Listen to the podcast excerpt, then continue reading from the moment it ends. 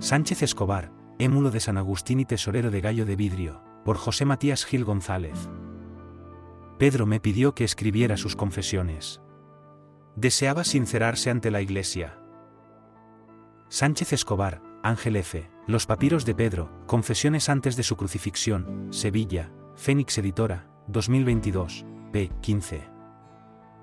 Siguiendo con la lectura de tu sugestiva novela Petrina, cuyo protagonista no es quien escribe sino supuestamente el evangelista preferido tuyo, San Marcos, me encuentro con la palabra clave del característico género autobiográfico, sincerarse.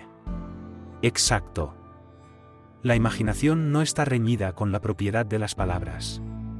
Al revés, la propiedad es lo que eleva la obra literaria a la excelencia del auténtico arte, el capolavoro que dicen los italianos. Muy bien, eres un maestro de la exactitud de las palabras. Y hablando de vocablos y confesiones, me he acordado de uno de los mayores elogios de las palabras de toda la historia, el del obispo de Hipona, en su obra Cumbre del Género en la Literatura Universal. No condeno yo las palabras, que son como vasos selectos y preciosos. Confesiones de San Agustín, libro primero, capítulo 16.